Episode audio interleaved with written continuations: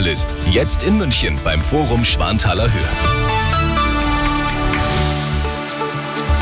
Es ist 12 Uhr. Ich bin Fabian Schaffer.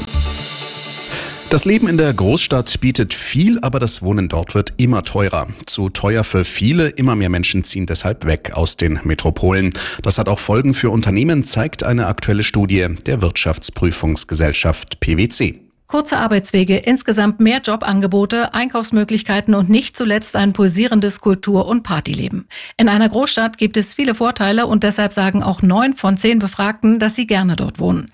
Gleichzeitig sagen aber zwei Drittel, dass die Mieten in der Großstadt kaum noch zu bezahlen sind. Deshalb sind viele auch bereit, rauszuziehen aus der Stadt und lieber längere Wege in Kauf zu nehmen. Für Arbeitgeber in Ballungsräumen wird es damit deutlich schwieriger, Fachkräfte zu finden und diese auch zu halten. Mittelständische Firmen, die ihren Standort außerhalb der Metropolen haben, profitieren dagegen von dem Trend. Diana Kramer, Nachrichtenredaktion.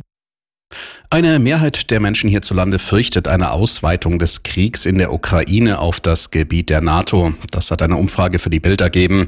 Demnach sind 61 Prozent dieser Meinung. 31 Prozent dagegen glauben, das werde wohl nicht passieren.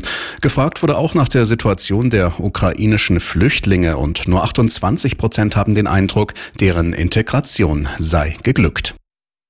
Die Kommunen in Deutschland fordern eine schnelle Einführung der Bezahlkarte für Asylbewerber. Der Hauptgeschäftsführer des Deutschen Städte- und Gemeindebunds Berghegger forderte in der Neuen Osnabrücker Zeitung Bund und Länder auf, im März die Einzelheiten zu klären. Danach müsse die Ausschreibung erfolgen und im Sommer bis Herbst die Karte flächendeckend ausgegeben werden.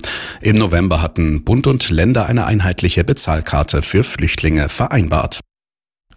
18 bis 45-jährige Frauen sind überproportional häufig von Post-Covid betroffen. So lautet das Ergebnis eines vom Bayerischen Gesundheitsministerium geförderten Projekts, teilte Ressortchefin Gerlach mit.